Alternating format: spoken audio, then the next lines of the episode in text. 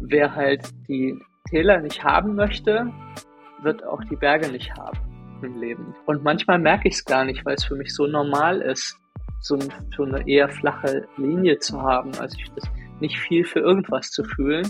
Und vielleicht hinterfrage ich das nie und dann vielleicht bin ich okay damit, dann ist okay. Aber manchmal wache ich irgendwann auf und denke, das kann es doch nicht gewesen sein. Also so, so, so darf sich Leben nicht anfühlen oder was, was habe ich denn die Jahre gemacht? Und dann suche ich quasi nach den Bergen. Ich suche natürlich nie nach den Tälern, aber ich suche immer nach den Bergen. So, aber wenn ich die Berge will, werde ich erstmal ins Tal fallen. Das kann ich garantieren. Also erstmal kommen alle Gefühle, die unangenehm sind. So, also wenn Menschen nach Glück suchen und sich auf den Weg machen, fallen sie erstmal in die Täler. Herzlich willkommen bei Humans Are Happy. Mein Name ist Leonard Gabriel Heikster und ich spreche in dieser Folge mit Dami Scharf. Dami Scharf ist Traumatherapeutin und sie sagt, dass ein gelingendes Leben ohne die Bewältigung von Traumata nur schwierig möglich ist.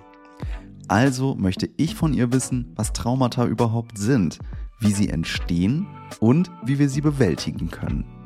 Ein zentraler Aspekt, um Traumata zu bewältigen, ist laut Damischaf die Fähigkeit, zwischen verschiedenen emotionalen Zuständen hin und her schwingen zu können und sich selbst regulieren zu können. So viel vorab. Um einen Blick in die eigene Biografie oder in die, wie Dami es nennt, eigenen Abgründe, kommen wir dabei selten herum. Doch trotzdem, oder gerade deswegen, muss ich zugeben, dass mich dieses Gespräch wirklich emotional ergriffen hat und zum Nachdenken oder besser gesagt zum Nachspüren angeregt hat. Jetzt hoffe ich, dass dir diese Folge genauso viel Inspiration bietet und sage herzlich willkommen, Dami Scharf. Ja, vielen Dank für die Einladung, Leo. Das, es freut mich sehr, dass du mich dabei haben magst. Mich freut, dass du äh, auch direkt zugesagt hast. Und da sind wir nämlich direkt bei einem guten Punkt in deiner Zusage in deiner E-Mail hast du geschrieben, ja, Leo, guter Punkt. Ich glaube nämlich, dass nachhaltiges Glück ohne Traumabewältigung eigentlich gar nicht funktionieren kann. Und da würde ich gerne direkt mit dir einsteigen. Aber bevor wir uns jetzt ganz tief ins Thema stürzen, was verstehst du denn eigentlich unter Glück und was heißt Traumabewältigung für dich? Vielleicht ist es sogar möglich, beides in einem Satz zu sagen. Ich weiß es nicht, aber wir können es ja mal versuchen. In einem Satz. Oh ja, hast du jemals von mir ein Video gesehen? Weiß ich, wie gut, weißt du, wie gut ich bin in Kürze. Ähm, äh, Trauma sind kleine und große Verletzungen, die Spuren hinterlassen. So nicht nur Vergewaltigung und Krieg, sondern wirklich auch äh, kleinere Verletzungen in der Kindheit, die sich summieren und Lebensmuster ergeben. Und Glück ist ein schwieriges Wort, weil Glück ist eigentlich ein Gefühl und Gefühle kommen und gehen. Und sobald wir immer während des Glück haben wollen, werden wir unglücklich sein, weil geht nicht. Äh, deswegen ist eigentlich für mich, ich weiß, das Wort Glück ist eben viel catchier und wir können alle mehr damit anfangen, ist sowas wie eine Lebenserfüllung wäre für mich ein gutes Ziel. Sozusagen ein erfülltes Leben, was mich mit Freude erfüllt, wenn ich zurückgucke. So. ja, voll gut. Also, ist, äh, aber ich weiß, was du, ja, Entschuldigung, aber Glück ist ein, einfach ein, ein Gefühl von eigentlich die Freude am Leben zu sein, würde ich das bezeichnen.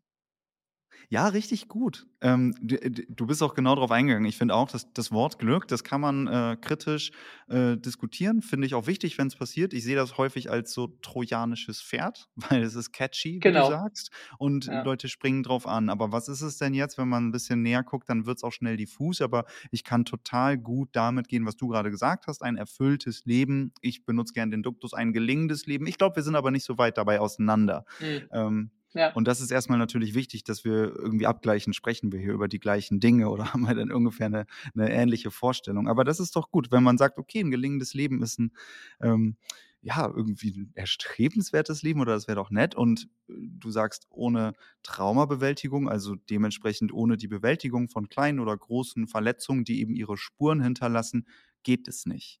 Dann lass uns da doch mal, dann lass uns da doch mal tiefer rein. Ähm, Vielleicht um Traumata so ein bisschen mehr noch zu verstehen, möchte ich ähm, ich referenziere mich auf dein Buch, du weißt sicher, was drinsteht. Ähm, für die Hörenden noch mal. äh, du schreibst in „Auch alte Wunden können heilen“, sprichst du über Entwicklungstraumata und Schocktraumata. Und vielleicht macht's Ja. Sinn, äh, wenn man sich jetzt auch noch gar nicht so tief mit dem Thema beschäftigt hat, da noch mal 'n ja, einfach eine kurze Differenzierung vorzunehmen. Was macht das denn aus und wie wirkt sich das Erleben von einem Schocktrauma oder von einem Entwicklungstrauma langfristig aus? Ja, unbedingt, ähm, weil das ist auch das wirklich mein Anliegen in die Welt zu bringen. Ähm, die meisten Menschen, die sich nicht damit beschäftigt haben, verstehen unter Trauma Schocktrauma. Ähm, und das sind einfach große Ereignisse, die wir nicht schaffen zu bewältigen. Und ein 'n Trauma liegt nie im Ereignis, sondern immer in meiner Bewältigungsfähigkeit. Es gibt Menschen, die haben schwere Autounfälle und keine Spuren davon. Und es gibt andere, die haben 'n leichten äh, leides leichtes Schleudertrauma und, können danach jahrelang nicht mehr schlafen. Also, das heißt, ähm, dass die unsere Fähigkeit quasi Traumata zu bewältigen, das ist der eigentliche Punkt so. Und das hat viel dann mit eben unserer Geschichte zu tun, wie viel wir solche Ereignisse bewältigen können. Aber Schocktrauma sind eben diese einzelnen Erlebnisse, die unser Leben wirklich einschneidend berühren, sage ich mal, auf unterschiedliche Art und Weise. Und das kann sein, dass ich von der Leiter falle. Das kann sein, dass ich im Winter mit dem Fahrrad ausrutsche und einen Sturz habe. Ähm, kann sein, dass, äh, was hatte ich mal, ein Mann, der ist nach Hause gekommen und hat seine Freundin im, im Bett mit jemand anderem gefunden. Der war einfach total traumatisiert. Und wir sind, gehen damit sehr zum Teil mit diesen in unserem Kopf doch gar nicht so schlimmen Sachen sehr lax auch miteinander um. Also dieses dann komm doch mal rüber weg. Ist doch jetzt schon irgendwie schon zwei Monate her, jetzt äh, get over it. So, also, ähm, aber manche Ereignisse stecken wir eben nicht einfach weg, so wie man das so sagt. Und das sind Schocktrauma und Entwicklungstrauma sind viel, viel subtiler oftmals und in unserem Erwachsenenkopf, und das ist das große Problem, äh, oft überhaupt nicht als solche zu sehen. So, also wenn zum Beispiel man äh, Eltern hatte, die überhaupt nicht emotional reagieren können auf ein Kind, ähm, dann erzeugt das Entwicklungstrauma und, und große Probleme mit Bindung einfach. Oder wir werden als Babys ins Nach in den Nachbarraum gelegt ständig und sind alleine. Für Babys ist Alleinsein wie Sterben. Und es wird immer noch in unserer Gesellschaft propagiert, dass man kleine Babys, also frisch geschlüpft, einfach alleine schlafen lassen soll. Das ist großer, großer Unsinn. Oder die, wenn die schreien, sie nicht zu trösten, weil die irgendwie manipulativ sein sollen. Babys haben noch gar keine Absichten und die brauchen quasi die Regulation, und da kommen wir sicherlich noch drauf zurück, von außen, also jemand, der sie tröstet, damit sie sich beruhigen können, weil sie rein biologisch das noch gar nicht können. Also sie können sich nicht selbst beruhigen. Und äh, ja, und eben ganz viele dieser Ereignisse, de gedemütigt zu werden als Kind oder eben sich alleine zu fühlen, nicht unverstanden. Manche haben ja immer das Gefühl, ist das überhaupt meine Familie? Ich bin bestimmt adoptiert worden oder so. Das sind alles äh, Hinweise darüber, dass es eben nicht überhaupt nicht gut gelaufen ist. Ähm, ja, und das ist Entwicklungstrauma und Entwicklungstrauma mh, hm, prägt die Art und Weise, wie wir in die Welt schauen, was wir von der Welt erwarten und wie wir mit anderen Menschen umgehen, wie wir über die denken, über Kontakte und wie wir uns in Beziehungen und im Leben verhalten. Eigentlich alles ist davon geprägt und damit eben auch unsere Glücksfähigkeit und zwar in dem Sinne, hm, ich versuche es noch ein bisschen schn schnell zu erklären, Ja, äh, wir nimm dir haben quasi Zeit, alles gut. ja, okay. Ja, also wenn wir auf die Welt reagieren, brauchen wir eine bestimmte innere Schwingungsfähigkeit, äh, so nennt man das. Das heißt, ich muss mich einstellen können auf stressige Situationen, ich muss äh, mit Emotionen umgehen können, die manchmal gut sind oder manchmal angenehm, manchmal unangenehm. Und das erfordert quasi von meinem Nervensystem, ähm, und wir sind eben ganz viel Biologie, viel mehr als wir das gerne möchten, nicht nur Kopf, sondern eben viel, viel Körper, ähm, dass es schwingen kann so und adaptieren kann an die Situation, wo wir gerade sind. Und die meisten Menschen denken, das Einzige, wenn es nicht so gut war, hm, ist, dass man vielleicht viel Stress hat oder so oder viel Probleme. Aber das andere, was dazu kommt, ist, dass wir nicht besonders glücksfähig sind. Ähm, wenn unsere Eltern zum Beispiel uns viel alleine gelassen haben oder emotional kaum auf uns eingehen konnten oder eben auch uns nicht bespielt haben. Also man man will ja ein kleines Kind und Baby oder wenn es ein bisschen größer ist, nicht nur immer beruhigen, oh, sondern man bespielt es ja auch, bis es quiekt und lacht und sich freut und dann der ganze Körper arbeitet. Und dann, wenn es nicht mehr kann, dann sollten das Eltern erkennen, dass es zu viel wird und es wieder in Ruhe lassen und wieder beruhigen. Und dadurch lernt das Kind, ich kann Energie hoch haben und es ist angenehm und es kommt jemand und ich kann sie wieder runterfahren und es wird angenehm. Kinder zum Beispiel, wo die Eltern gar nicht erkennen, dass das Kind nicht mehr möchte äh, und immer weitermachen und das reizen und kitzeln und so weiter, dann wird das Kind ganz steif, das Baby oder das Kleinkind, und will sich wegziehen, weil es nicht, das kann ja nicht weglaufen. Das heißt, unsere Eltern sind quasi für die Stimulation zuständig und für die Beruhigung. Und beides brauchen Babys als Ansprache. Und wenn sie halt lernen, dass hohe Energie immer damit endet, dass es unangenehm wird, ja, weil jemand nicht mhm. aufhört, also so eine Überstimulation, dann sind das, kommen dabei Menschen raus, die später im Leben, wenn sie merken, die Energie geht nach oben, also sie gehen in Glück, in Expansion, dass sie das wieder dass sie das vermeiden. Die gehen einfach, also sie vermeiden das einfach so. Und wir müssen quasi diese Expansion, die damit verbunden ist, mit Lebendigkeit, müssen wir lernen. Also wir haben die mhm. nicht von Anfang an, sondern wir brauchen einen geschützten Raum von, Men äh, von Menschen, die uns sozusagen mitregulieren, damit wir lernen, dass diese Expansion schön ist. Okay. Also, dass es ein gutes Gefühl ist. Und eben, äh, und ganz viele von uns haben einmal kaum Expansion gelernt, weil gar niemand da war, der es mit ihnen geübt hat auf eine schöne Art ja. und Weise. Und das heißt, wir haben wenig Expansionsfähigkeit und die anderen haben Angst vor der Expansion, weil eben sie dann damit ins Leere gelaufen sind, weil eine Überstimulation war. Oder auch ein Baby, wenn es zum Beispiel auf die Welt kommt, dann sucht es die Bindung. Es sucht die Person, die die ganze Zeit gehört hat. Das heißt, wir kommen auf die Welt mit dem, einer, jemand hat es mal sehr schön ausgedrückt, mit wo bist du?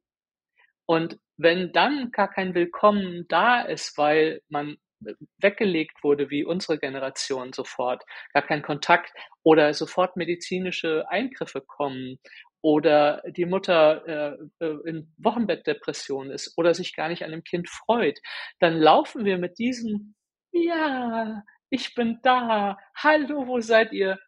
ins komplette Nichts. Und das ist das blanke Grauen, also für hm. Babys so.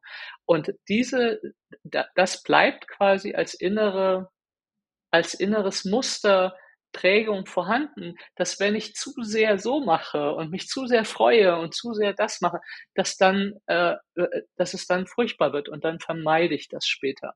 So und deswegen denke ich, dass Glück nur möglich ist, wenn wir, äh, wenn wir das sozusagen integriert haben diese tiefe Angst, die dahinter sitzt, dass wir aufmachen, uns öffnen, lieben, Freude zeigen, Glück zeigen, uns verletzlich machen, all das, was heute so schwer ist inzwischen, ähm, auch dass wir Spannung aushalten können. Unsere Gesellschaft kann immer weniger Stille und Spannung aushalten oder Ambiguität, dass du was anderes gerade willst als ich und dieser Spannungsraum in, zwischen uns entsteht.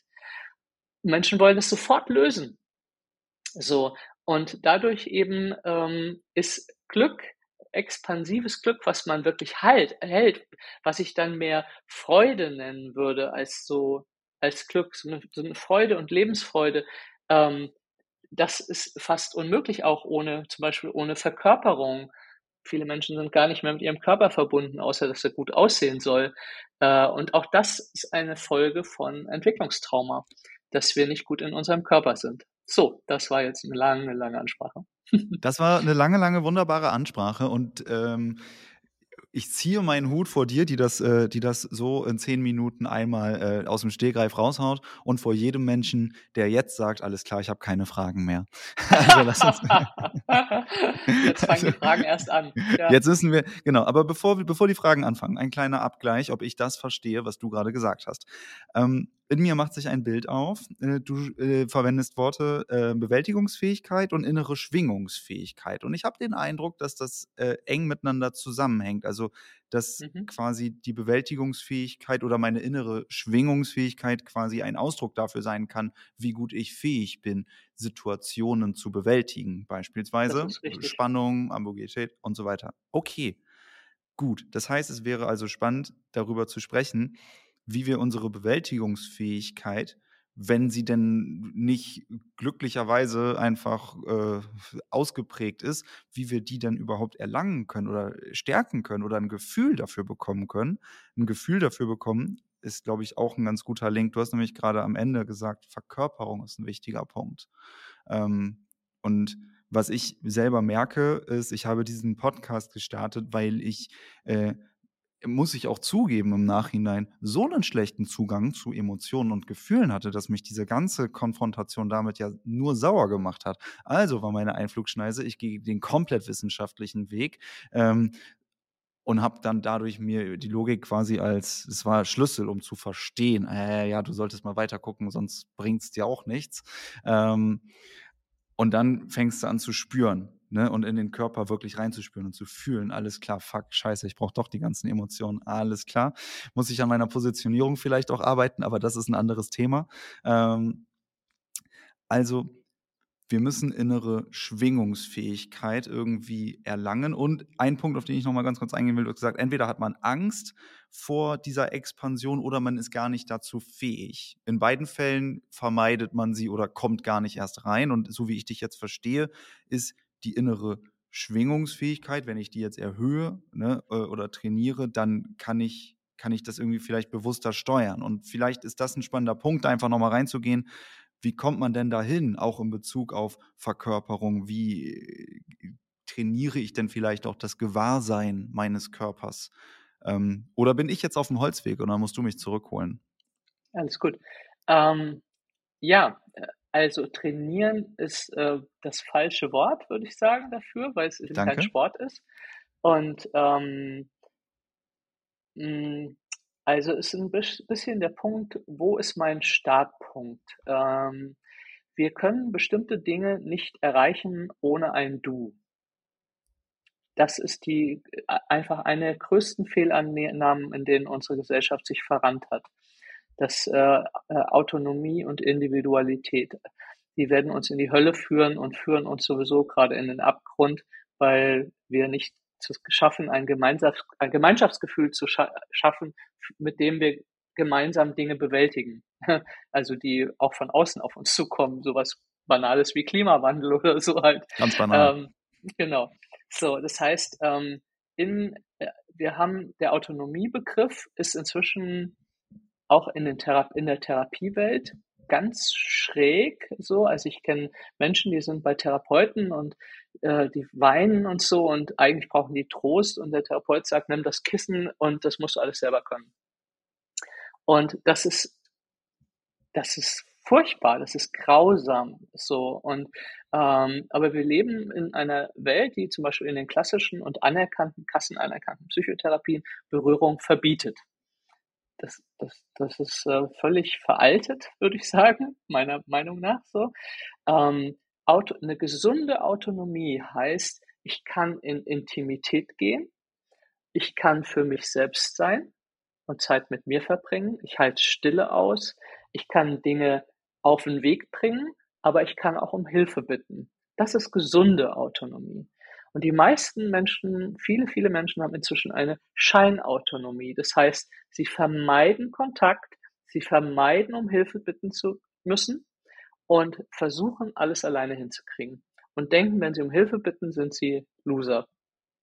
So. Mhm. Und, ähm, und, und dieses Bild auch eben von der individuellen Verwirklichung ähm, hindert uns daran, eigentlich bei uns selbst anzukommen, aber auch in Verbundenheit zu gehen. Einsamkeit ist inzwischen ein Riesenproblem, Angststörung, Depression.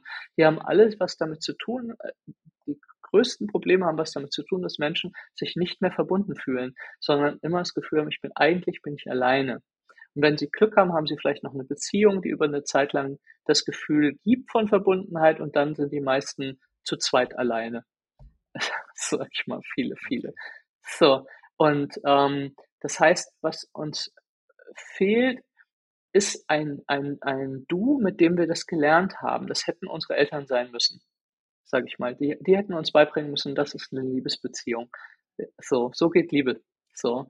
Und äh, sie hätten uns beibringen müssen, dass wir, dass sie für uns da sind und uns unterstützen, wenn wir Hilfe brauchen. Und äh, uns nicht dafür demütigen, dass wir was nicht können.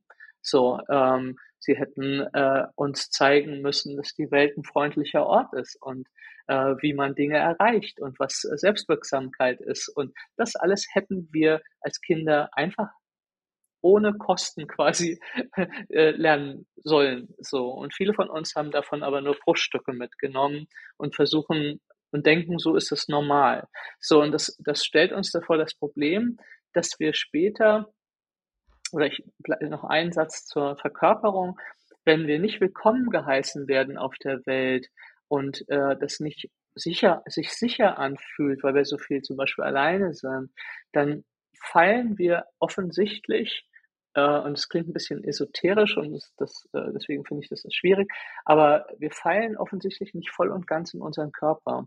Wir fühlen uns nicht zu Hause in diesem Körper, sondern Menschen haben so ein bisschen das Gefühl, ich bin ein Teil von dieser Welt und ein Teil von keine Ahnung, wo, welcher Welt, verlo oder verlo fühle mich verloren. Oder habe das Gefühl, ich bin ein Alien unter Menschen, alle sind anders. Ich bin, ich, aber ich fühle mich überhaupt nicht zugehörig. Und das ist ein Symptom von sehr frühen Traumata. Also, und zwar dem kleinen Trauma, quasi Entwicklungstrauma. Und ähm, viele von uns haben natürlich dann auch noch große Trauma in Kindheit erlebt, wie Ge Gewalt oder Missbrauch oder sonst was. Das ist, macht es dann einfach, das amplifiziert es einfach nochmal doller alles. So, aber das heißt, wenn wir gar nicht wirklich gut wissen, was ist Nähe eigentlich, was ist Kontakt, was ist Intimität, das können wir nicht alleine lernen. Wie soll das gehen? So, also das heißt, wir brauchen ein Gegenüber. Wir müssen das mit anderen Menschen üben. Und selbst wenn wir am Anfang nur üben, wie geht eigentlich Freundlichkeit oder wie geht es eigentlich mal in Stille miteinander zu sitzen? Äh, oder äh, wie, wie fühlt sich das überhaupt an, wenn jemand mit mir im Raum ist? Habe ich eigentlich das Gefühl, dann nicht alleine zu sein oder bin ich nur, ist da jemand, aber ich fühle die Person gar nicht? Für viele Menschen, wenn man die fragt, dann sagen die, ja, ich sehe, dass du da bist, aber ich fühle das nicht, dass du da bist. So, und das, das sind halt quasi Erfahrungen, die wir dann langsam, langsam neu aufbauen müssen. Das Gefühl, da ist tatsächlich jemand und die Person ist präsent für mich. Also das kann ich auch in Freundschaften üben, das kann ich auch in Liebesbeziehungen üben. Ich muss es nur tun. Also, weil wir kommen gar nicht drauf, dass wir sowas Banales vielleicht mal üben müssten. Das ist was, was ich immer empfehle. Also wenn man zu zweit ist, toll, mal nebeneinander zu setzen, die Hand zu halten, und nur zu spüren, du bist da. Mhm. Ich, ich will nichts von dir gerade, du musst nichts für mich tun, wir sind einfach nur da. Und die meisten, wenn sie anfangen, das zu fühlen, fangen an zu weinen, weil es so berührend ist, äh, das zu fühlen. Da ist tatsächlich jemand, ich bin nicht alleine. So. Und wenn wir alleine sind, können wir halt versuchen, Kontakt mit unserem Körper aufzunehmen, mal in Stille zu sitzen um zu spüren, was spüre ich eigentlich gerade in mir? Was ist da eigentlich gerade los? So, gibt es Emotionen, die ich sonst eigentlich nicht fühlen will? Äh, gibt es Körperwahrnehmungen? Also, wo, ist, wo bin ich denn eigentlich verspannt? Wo, wo bin ich weich? Wo, wie fühlt sich mein Körper eigentlich von innen an? Nicht nur die, der Rücken an der Stuhllehne, sondern wie fühlt sich mein Körper wirklich von innen an? Und wie ist es, wie ist es da drin zu sein? Und wenn ich in Stille bin, kommen meistens dann Gefühle. Deswegen vermeiden Menschen Stille, viele, viele Menschen inzwischen Stille wie die Pest. So, weil Stille bringt hoch, was nicht, was gefühlt werden soll. Und wenn wir das aber immer abschneiden und immer dafür sorgen, dass wir das nicht fühlen, was wir fühlen, dann werden wir entweder irgendwann somatisieren, das heißt, wir fangen an, Schmerzen zu entwickeln, oder wir fangen an, psychische Symptome zu entwickeln. Wenn Menschen von, von sich entfremdet sind, werden wir Symptome haben irgendwann. Und deswegen äh, haben viele Leute Spaß, aber nicht viele sind glücklich. Oh, das ist ein schöner Satz. viele Leute haben Spaß, aber nicht viele Leute sind glücklich. Ja, das ist, ähm, das erinnert mich wieder, ich glaube, ich referenziere es zum zehntausendsten Mal. Ähm, gib acht, dass das, was dir kurzfristig Lust verschafft, auch langfristig Zufriedenheit bringt. Ne? Ja.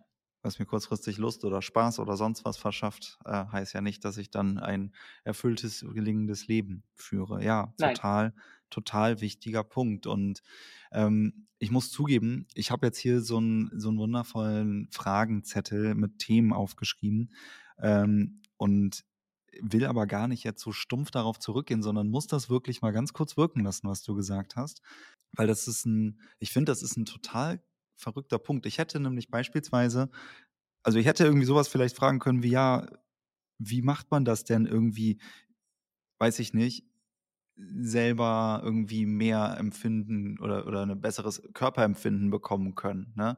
Wie, wie kriege ich das denn hin? Aber wirklich, ich merke, während du hier redest und ich hier in so einem großen leeren Raum sitze und nichts habe aus mit dieser Computer äh, und mein Körper, so, dass man, also dass es wirklich damit einfach losgeht, wirklich so zu spüren. Ne? Das ist, also ich finde es gerade sehr, sehr äh, beeindruckend und spiegelt vielleicht auch einfach nur das, ohne jetzt auf irgendwas ähm, hinaus zu wollen. Ähm, ja, total, total gut. Aber trotzdem, wenn man vielleicht nicht so ähm, viele Berührungspunkte mit diesem Thema hat, es geht ja wirklich um Berühren. Was wären denn vielleicht mögliche Startpunkte oder was wären vielleicht so Leitplanken, wie man wirklich auch seine ja, also mit sich selber in Berührung kommen, sich selber spüren können, vielleicht die eigene Schwingung, die da ist. Ne? Vielleicht ist meine Schwingungsfähigkeit ja nicht, nicht auf Null, aber sie ist vielleicht auch nicht äh, in dem, weiß ich nicht, Maximum, wie sie theoretisch sein könnte. Und wir müssen jetzt nicht über Selbstoptimierung sprechen, sondern so, wie kann ich denn das, das Schwingen spüren, was da ist? Ja, das ist das, was ich eben sagte, also sich Zeit zu nehmen, sich zu spüren. Hm. Das ist, das ist okay. der Schlüssel. So banal. Das ja, Leben wirft so einem immer die gleichen Aufgaben vor, bis man sie dann mal macht.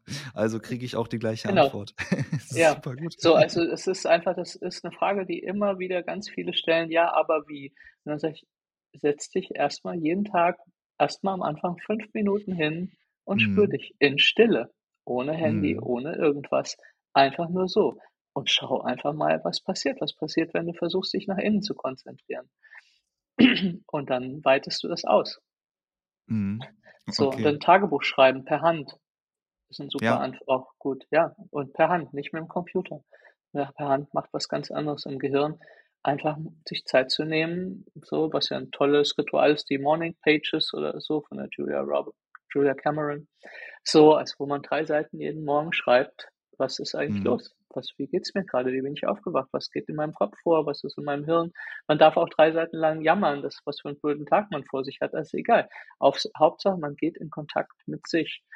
Und mhm. äh, zusätzlich eben wirklich immer wieder zu gucken, was passiert eigentlich gerade in mir. Also auch, das ist, äh, wenn man das schafft, zum Beispiel auch in Beziehung oder im Kontakt, äh, wenn einen was ärgert, bevor man den Mund aufmacht, um irgendwas zu sagen, was die Beziehung nicht besser macht, einfach mal kurz zu spüren, was passiert hier eigentlich in mir und mhm. eher auszudrücken, was, was in mir passiert, als zu sagen, was ich denke oder was mich ärgert.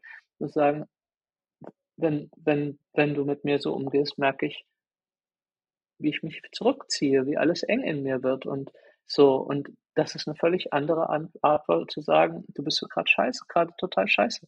Also so, das ist ähm, einfach, je, je mehr wir transportieren, was mit uns ist, was wir wirklich gerade fühlen und, ähm, und das Lernen mehr zu sagen. Und das heißt nicht, also wir befinden uns ja gerade in so einer Befindlichkeitswelt. So, äh, ja, jeder hat, jeder hat Befindlichkeiten und möchte, dass die ganze Welt darauf Acht gibt. Ja, ja, also du darfst mich nicht triggern. Ich sag dir schon mal im Vorfeld, was ich alles nicht hören will. Also es, also für mich in, in, in meiner Welt wird die Welt immer befindlicher. Also jeder drückt seine Befindlichkeiten aus. Jeder möchte, dass man darauf Acht gibt oder so. Das ist einfach so ein, ein Trend, den ich empfinde. So und ähm, es geht aber gar nicht darum, dass die Welt auf mich Acht gibt, sondern dass ich auf die Welt Acht gebe. so, also, dass ich wirklich so bin, wie ich möchte, dass andere mich behandeln. Ganz banal, die goldene, äh, goldene Regel. Und ich kann nicht erwarten, dass andere auf alle Befindlichkeiten Rücksicht nehmen, auch nicht in der Partnerschaft. Ich kann aber ausdrücken, was es mit mir macht. Und ich bin verantwortlich dann zu sagen, so geht das für mich nicht. Aber äh, ich, ich kann die andere Person nicht erziehen. Äh, äh, das, das, das funktioniert nicht. Wenn ich nicht happy bin, bin ich nicht happy. Dann muss ich Konsequenzen ziehen. So. Aber dass wir uns besser reguliert bekommen, weil ein großer, großer, schwieriger Punkt ist, dass wenn wir nicht gut reguliert sind, nicht gut schwingen, dann sind mhm. wir meistens, also innerhalb von diesem Schwingungsfenster, sitzen wir entweder oben drüber und dann sitzen wir im Kampf- und Fluchtreflex, ganz mhm. biologisch, oder wir sind hier unten erstarrt und fühlen nicht viel.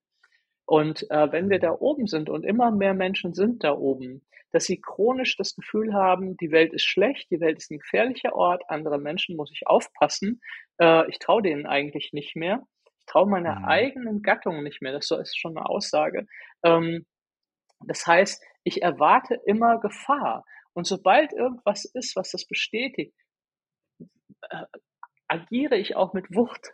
So, also auf, im Straßenverkehr kann man das total, diese Zunahme von Aggression über meine Lebenszeit, wow. So, also äh, man kriegt überhaupt nicht mehr den, äh, den Hauch eines, äh, wie sagt man, Benefit of Doubt, äh, im Zweifel für den Angeklagten, dass jemand einen Fehler einfach gemacht hat, aus Versehen. Nein, der wollte mich nicht extra überfahren. Er hat mich nicht gesehen. Ich muss den jetzt nicht zusammenprügeln. Der ist genauso äh, gestresst wie ich gerade. Ähm, also dass eben dieses Gemeinschaftsgefüge auch äh, in gesellschaftlich zersetzt sich darüber, wenn immer mehr Menschen im Kampf- und Fluchtmodus sind und schlecht reguliert sind emotional.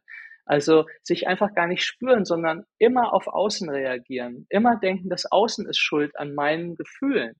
So. Und diese Interpretation, das, was da läuft, dass, dass wir alles, was von außen kommt, eben interpretieren Mhm. das ist den vielen überhaupt nicht bewusst.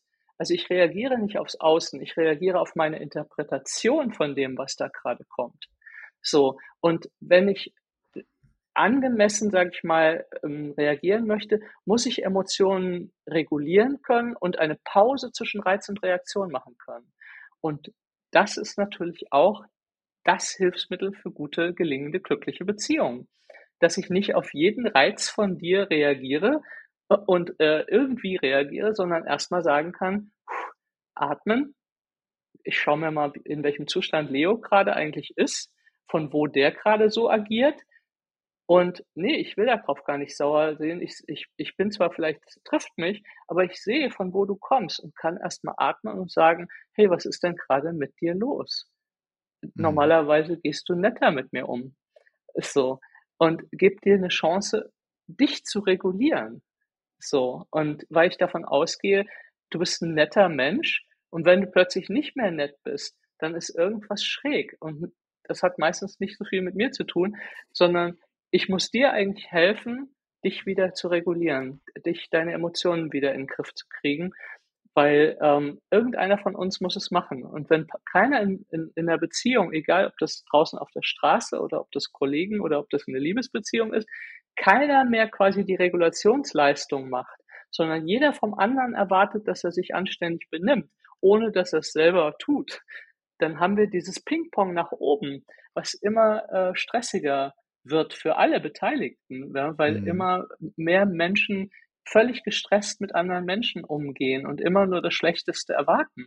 Und das finde ich halt eine Entwicklung, die halte ich, im Grunde ist es eine persönliche Entwicklung, mit großen Schwappern, wie nennt man das, Ringen äh, nach äh, in die Welt. Ja, klar, von Mikro zu Meso zu Makro, wenn man es jetzt ja. so soziologisch sehen will.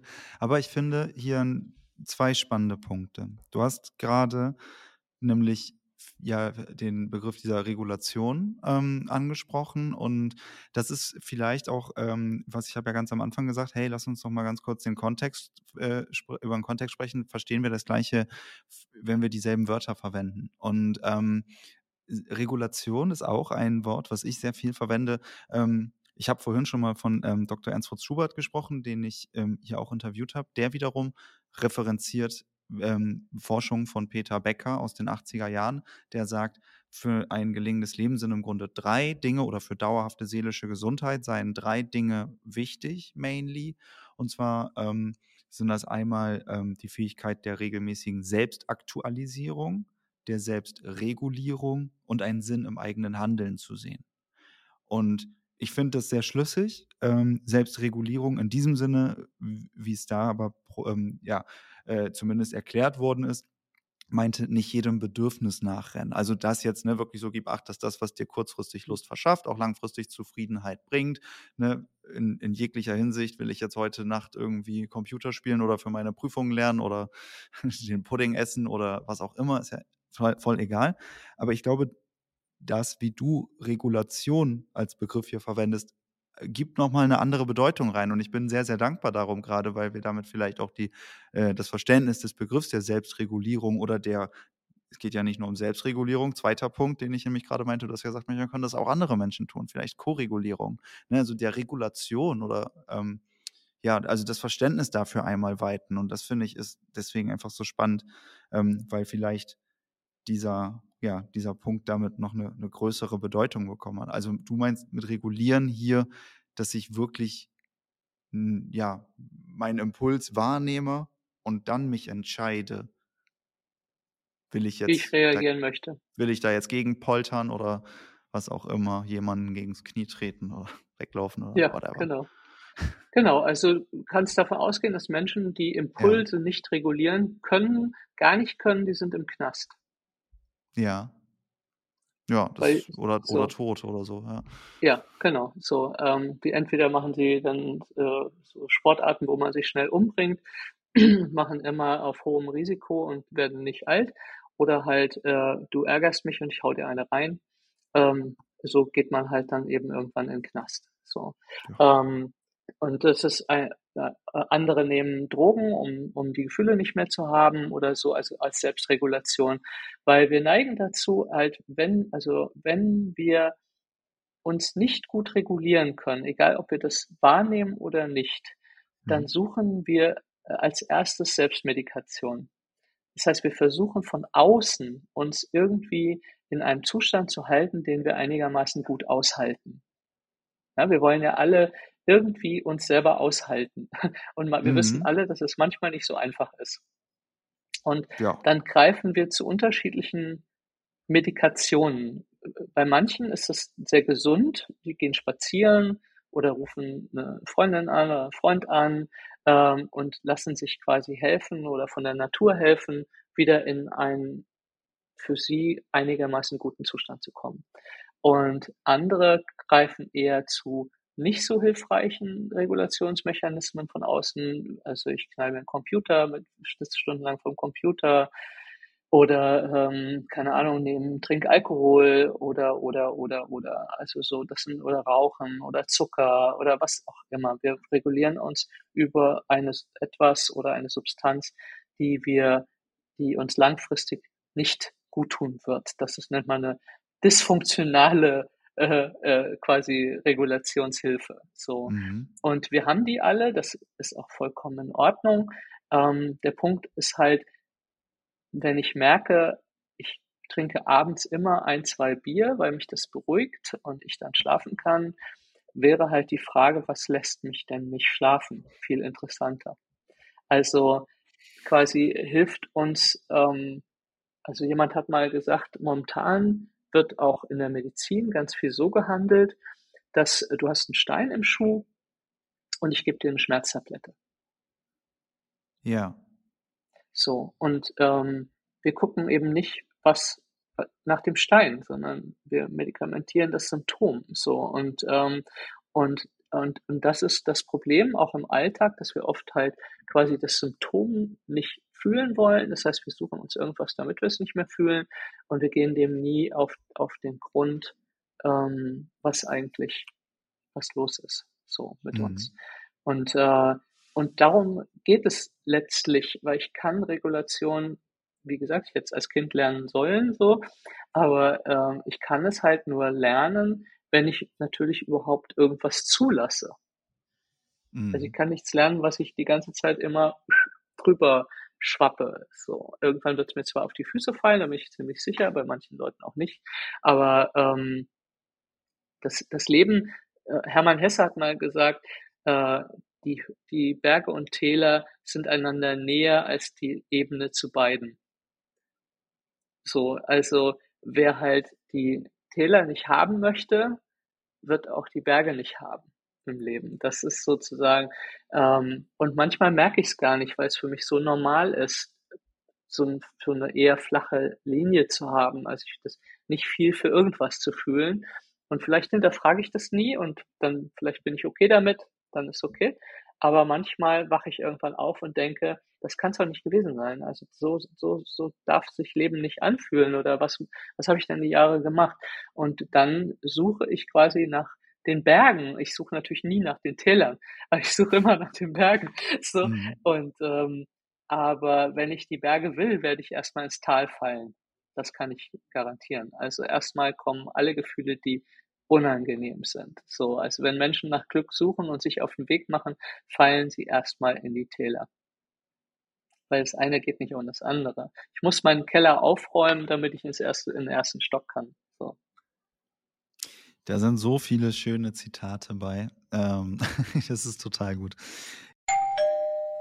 Hier kommt ein kurzer Einschub in eigener Sache. Wenn dir dieses Interview gefällt, dann freue ich mich, wenn du den Humans Are Happy Podcast bei Apple oder Spotify mit 5 Sternen bewertest. Für dich sind das wenige Klicks, allerdings haben diese für mich einen großen Effekt. Ich danke dir im Voraus und wünsche dir jetzt wieder viel Spaß beim Hören. Ja, aber, aber in der Tat, also das ist tatsächlich äh, einfach von dem, was ich, äh, ich habe das ja vorhin auch schon äh, einmal so eingeworfen. Ne? Es ist ich habe irgendwie, glaube ich, eine Zeit lang auch selber versucht, das einfach nur über die Ratio irgendwie, so über das Versprachlichen, über den Intellekt mir zu erschließen. Und dann, ja, keine Ahnung, kommt es halt, äh, ja, komm, wenn man, wenn man sich dem Ganzen wirklich öffnen will, äh, auch vieles hoch, was echt super unangenehm ist, aber äh, auch sehr, sehr reinigend und nachhaltig am Ende.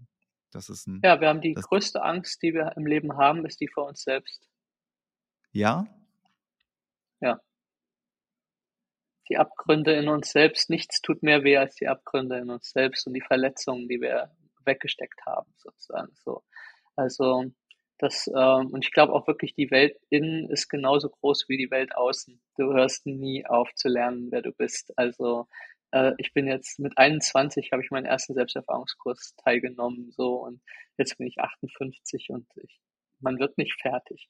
Das Leben verändert sich. Also ist überhaupt gar keine Frage. Und von da, wo ich herkomme, ähm, von einer sehr gewaltvollen Kindheit, so, also ich hätte mir nie träumen lassen, dass ich mal so ein schönes Leben habe. Ich habe gedacht, ich bin mit 18 tot. Also es hatte überhaupt kein Zukunftsgefühl für irgendwas so. Und ähm, ja, und insofern kann sich ganz viel verändern, aber ich, ich, äh, es gibt immer noch Neues, was ich über mich entdecke oder Ecken, die noch nicht geputzt sind in dem mhm. Haus.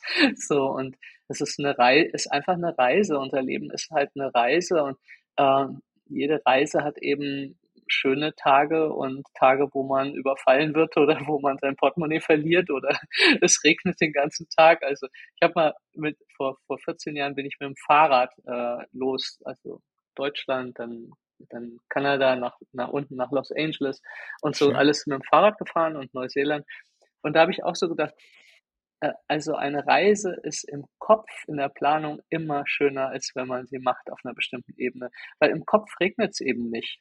Also man stellt sich nicht vor, ja. wie man Tage durch den Regen radelt. So, man stellt sich auch nicht vor, in so einem nassen feuchten Zelt jeden Abend zu liegen. So, das, so man, man denkt immer an die Sonnentage, so wenn man natürlich eine Reise sich vorstellt. So. Und so ist das halt einfach, so ist die Realität. Also es gibt einfach beides und Menschen äh, neigen dazu, die eine Seite entweder überzubetonen oder die andere. Und das, so sind wir halt als Menschen und damit müssen wir halt umgehen lernen.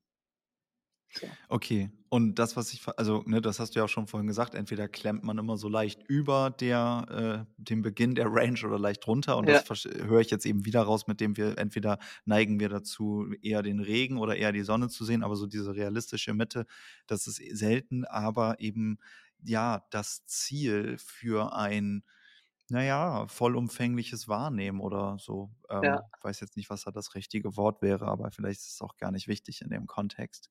Ja, und So. manchmal, das um noch mal darauf Mhm. zurückzukommen, was du gesagt hast, manchmal können wir das alleine eben nicht mehr halten, uns selber. Ja. Also, da sind da da sind wir einfach in Not. Und das ist total in Ordnung und sehr, sehr menschlich, weil wir sind eben soziale Lebewesen Mhm. eigentlich. Ähm, dann brauchen wir jemand anderen, dem's grade besser geht und der uns in 'n Arm nimmt oder einfach nur da ist und uns reden lässt oder so und und, ähm, äh, und einfach per Anwesenheit, weil das uns reguliert eigentlich. Also, wenn wenn wir Körperkontakt haben, geht es schneller und besser eigentlich, aber, äh, es reicht auch manchmal, dass jemand wirklich präsent ist, nicht noch halb aufs Handy guckt, ähm, also wirklich präsent ist mit uns und, äh, uns lauscht, ja, so und es versucht zu fühlen. Also, dass, äh, Daniel Siegel ist 'n ganz bekannter Neurowissenschaftler, den ich sehr gut finde, äh, und auch menschlich sehr toll finde, der sagt, ähm, äh: „Jeder Mensch möchte gefühlt werden.“ Ja, wir wollen eben als Kinder auch wir wollen gefühlt werden, nicht nur versorgt werden, ja, dass das Essen aufm Tisch steht und, wir in die Schule gebracht werden, bla bla, sondern wir möchten wirklich auch, dass jemand da ist und uns fühlt. Wir wollen ankommen mit unserer Freude und jemand soll die Freude empfangen, so. Weil wir denken oft da dran also, für mich war das noch mal ist noch gar nicht so lange her, wirklich noch mal so eine tiefe Erkenntnis, dass das Gefühl, nicht geliebt zu werden, das ist furchtbar. Aber das Gefühl, mit seiner eigenen Liebe nicht zu landen, ist genauso grausam. So, dass man da ist mit all seiner Offenheit und Liebe und man geht hin und freut sich und ich komme zu dir und sage: „Hey, das habe ich heute erlebt, das war so schön.“ Und du sagst so: „Oh, ja, ja, hört sich gut an. Ich ich muss jetzt darüber was anderes machen.“ Und das ist wie wirklich vor 'ner Wand explodieren so, weil und und dann nehmen sich Leute eben immer mehr zurück und sagen: „Ja, Mhm. es hat sowieso keiner Interesse an mir.“ Und ja, und wenn aber jemand da ist, der sagt: „Hey und toll und erzähl doch so, wie war das denn? Und, oh, ich freue mich so für dich und das ist so schön, das zu hören von dir und du leuchtest, wenn du's erzählst.“ Dann dann lernen wir Expansion. Also, dann trauen wir uns, weil Expansion viele denken dann: „Ja, aber das das ist doch gar nicht so schwer“, aber Expansion macht uns total verletzlich. Ja, wenn wenn ich in meine Freude gehe und auch in meine Liebe gehe oder so und damit komme, dann bin ich super verletzlich und dann wenn wir oft genug gelernt haben, dass wir nicht landen, dann zeige ich dir das Ja. einfach nicht mehr. Voll. Okay. Und da also, ich versuche einfach die ganze Zeit dann so im Kopf den da den Bogen zu spannen, um da hinzukommen, weil ich verstehe, haha, in der Kognition natürlich so, ähm, dass das natürlich Sinn macht oder, äh, nützlich ist, hilfreich ist, erstrebenswert ist, ähm da ja, dahin zu kommen, vielleicht dann die Freude zu spüren, sich zu zeigen, sich verletzlich zu zeigen et cetera.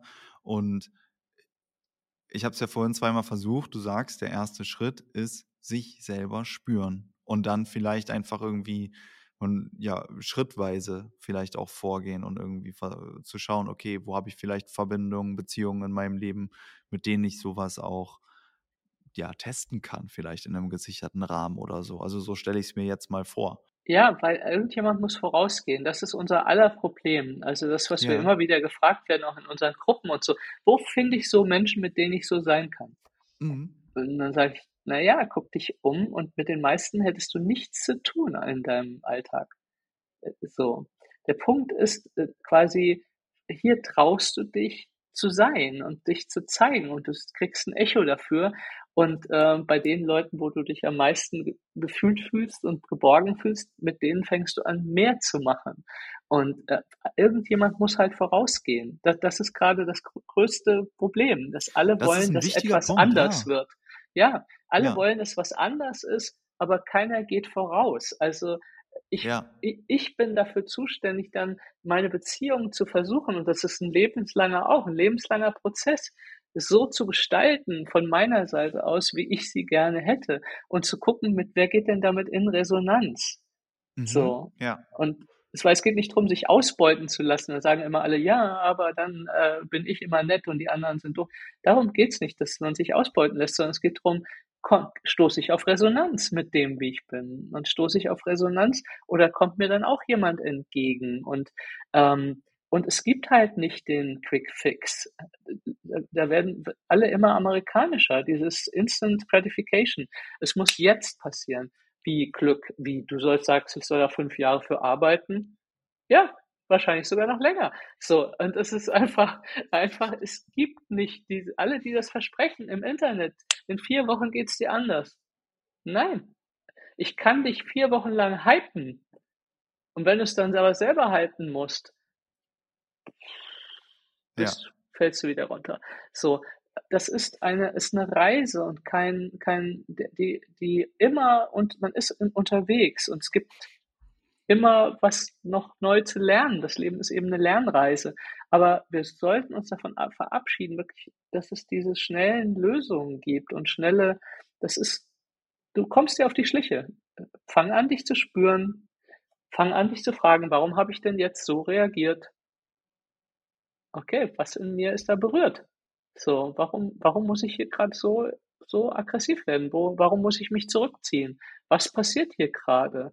Und die Frage ist, nach innen zu stellen. Und ich kann sie natürlich auch dir stellen, aber auch nach innen zu stellen. Wie, wieso reagiere ich gerade so? Warum komme ich in meine Wohnung und mache einen Fernseher an? So, warum komme ich in die Wohnung oder mache das Radio an? So, warum merke ich, ich bin unruhig und gehe vor einen Computer? So, mhm. statt einfach mal da zu sitzen und wegen mir noch Musik anzumachen und mal zu sitzen und zu fühlen, wie war eigentlich mein Tag oder ähm, wie geht's mir eigentlich gerade? Kann ich zu jeder Zeit sagen, wie es mir geht und kann ich sagen, was ich brauche? Also ich kann das definitiv nicht. Genau. Nicht zu jeder Zeit. So. Ja, genau. Es können ganz viele nur sehr, sehr, sehr in kleinen Teilen, aber mhm. das ist, da wollen wir hin. Also ich will einfach ja. die ganze Zeit so viel Verbindung zu mir haben, dass ich dir sagen kann, wie es mir gerade geht und unter Umständen eben auch, was, was ich bräuchte, damit mein Zustand besser wird. Und äh, das ist dann nicht ein Bier oder ein Computer, sondern das ist Kontakt oder Wertschätzung oder keine Ahnung, kreativer Ausdruck oder Bewegung oder Ruhe oder Stille. Das sind mhm. echte Bedürfnisse. So, das geht ja inzwischen alles immer sehr quer durch. Ich brauche ein Bier. Nein, ich brauche kein Bier. Ich möchte ein Bier vielleicht, aber ich brauche es nicht. Also wenn ich es brauche, dann muss ja. ich mir wirklich Sorgen machen. Ja, wichtig, ja, fairer Punkt, fairer Punkt. Okay, also ich merke, es ist so, das ist total gut, aber das ist vielleicht auch die Quintessenz, ne, was du ja gesagt hast. Die Leute, und ich kenne das auch, äh, Menschen wollen immer irgendwie ja, schnelle Antworten, schnelle in sich geschlossene Lösungen. Und das ist für mich aber wirklich und bewusst gesagt, gefühlt gerade eine total runde Sache, weil ich finde, das ist hier ein Gespräch, was auch ähm, ja, nachwirkt und wirkt. Also ich hätte normal sonst immer irgendwie den Impuls zu sagen, hier komm nochmal, keine Ahnung, was kann man konkret machen. Aber du hast gesagt, es geht langsam. Nimm dir Zeit, spür dich. Und ich finde, das ist, ähm, das ist für mich ein Punkt, der es, ähm, ja, also der es auch sehr, sehr authentisch macht und sehr, sehr echt macht. Und ich, äh, ja, neuerweise mich mit sowas äh, echt sehr gerne zufrieden gebe, weil ich glaube, dass das echt ein, ein super guter Appell ist, auch oder ein, ja, eine Perspektive ist. Ähm, also zufrieden geben, ne? Jetzt ähm, quasi halbironisch gemeint. Ne? Das ist ja, ein total mhm. wichtig, ein total wichtiger Punkt. Aber deswegen finde ich das, finde ich das, bin ich jetzt gerade an einem, an einem Punkt, der, der sich sehr, sehr rund anfühlt. Aber ich möchte das hier nicht einfach jetzt so äh, mir nichts, dir nichts abmoderieren. Deswegen stelle ich nochmal die Frage in die Mitte. Ähm, haben wir jetzt hier gerade aus deiner Perspektive Themen äh, ausgespart, die äh, vielleicht noch total wichtig sind wo ich jetzt auch gerade gar nicht nachgefragt habe oder wo du noch gar nicht drüber gesprochen hast. Gibt es noch was? Oh Gott, ich, das, ich kann natürlich noch eine Woche weiter äh, reden über alles Mögliche, alle, weil es ja einfach die Themen sind, die uns selbst bewegen, die uns in Beziehungen bewegen, die uns gesellschaftlich ja. bewegen und die überall eben ähm, Folgen haben. Vielleicht noch zwei Sätze zu dem, du hattest mich ja wegen eigentlich der sogenannten Polyvagaltheorie auch gefragt. Und ja. da gehen wir jetzt nicht drauf ein, das ist auch okay, aber ähm, in der Theorie geht es um Sicherheit, dass wir ja. Menschen Sicherheit brauchen. Und das ist vielleicht noch ein wichtiger Punkt, zu überlegen, fühle ich mich eigentlich zum Beispiel in meiner Beziehung sicher? ähm, wo fühle ich mich überhaupt sicher? Und manche Menschen merken dann, wenn sie sich die Frage wirklich mal ernsthaft stellen, dass sie sich eigentlich nirgendwo sicher fühlen. Und dann wäre die nächste Frage, seit wann ist das denn so?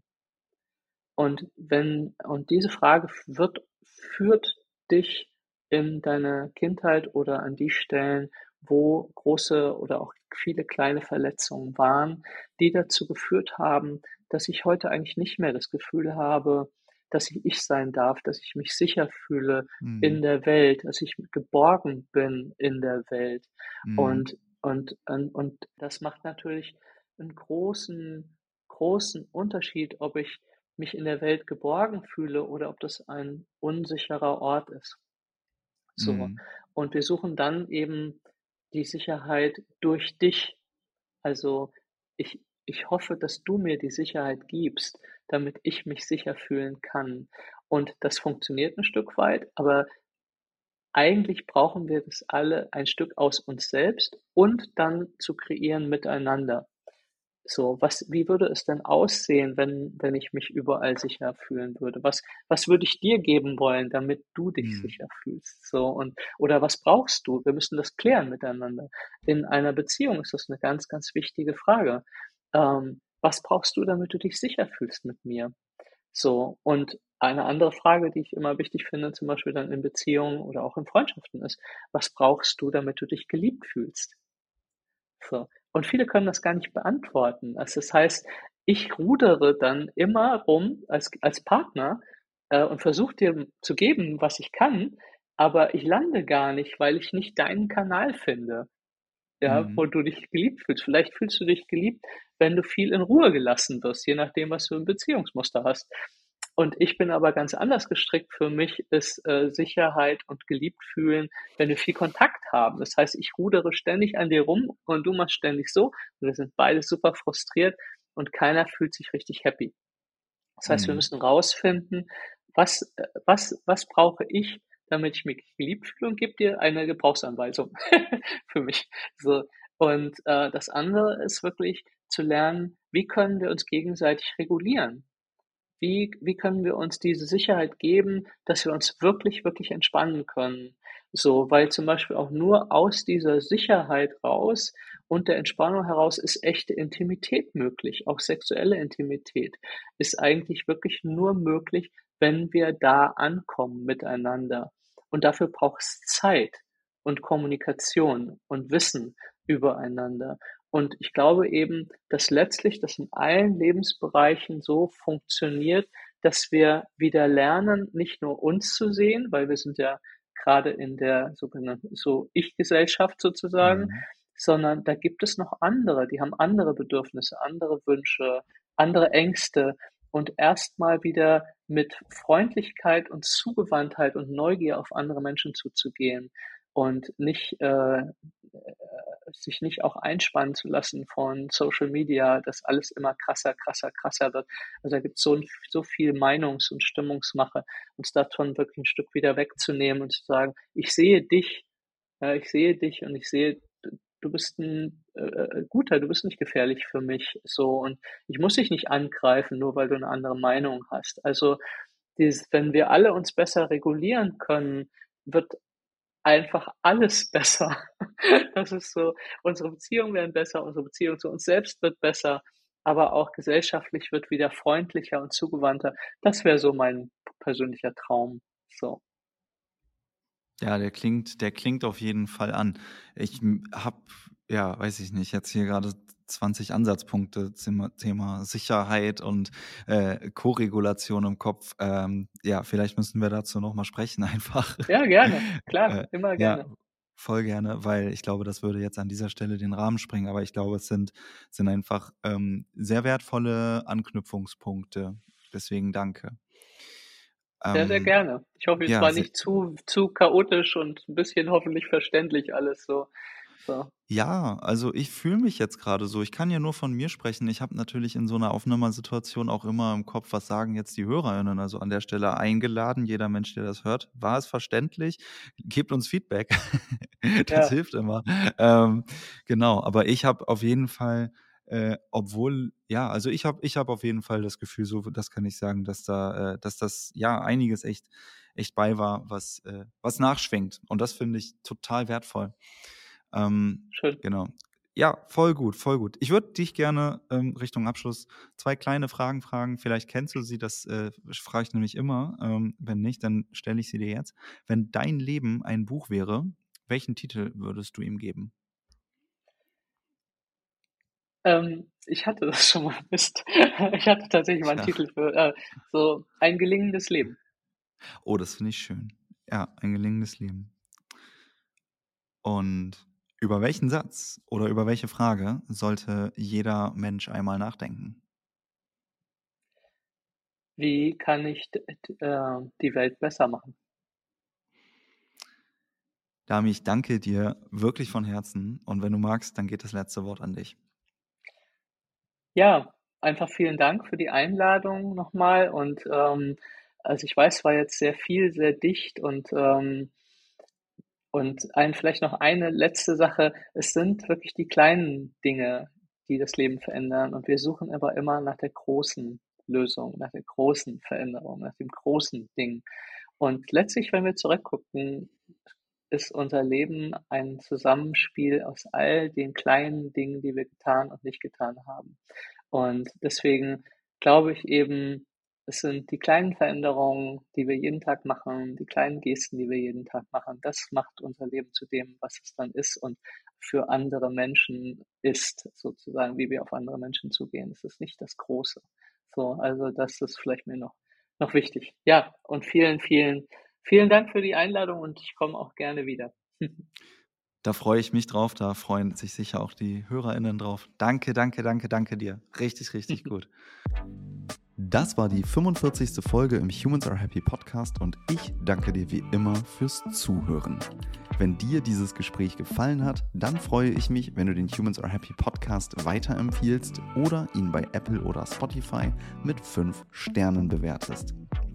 Ab diesem Monat, also ab Februar, werde ich einmal pro Monat die für mich wichtigsten Erkenntnisse aus den Interviews im Podcast im Humans Are Happy Newsletter zusammenfassen.